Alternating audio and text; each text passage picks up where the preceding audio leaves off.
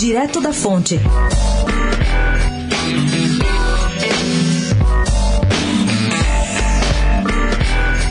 Um pregão promovido na quinta-feira passada pelo governo do estado apontou dois consórcios para uma tarefa importante que se repete a cada dois ou três anos e que não acaba nunca em São Paulo. Trata-se de despoluir o Rio Pinheiros. Os dois grupos vencedores vão receber do governo paulista um pacote de 32 milhões de reais para retirar do fundo do rio nada menos que 500 mil metros cúbicos de resíduos.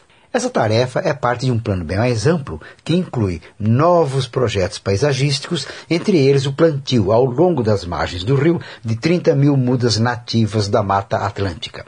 Retirar aquelas toneladas de sujeira é uma batalha insana. O pobre e indefeso rio é atualmente o alvo de 290 indústrias, cujos resíduos se somam aos dejetos de 400 mil famílias que hoje estão instaladas ao longo de seus 24 quilômetros.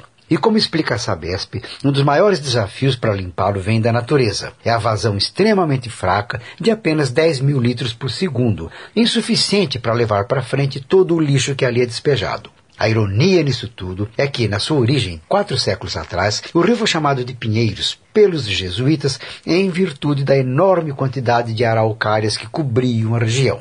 Devia ser muito bonito, não é mesmo? Gabriel Manzano, do Direto da Fonte, especial para a Rádio Eldorado.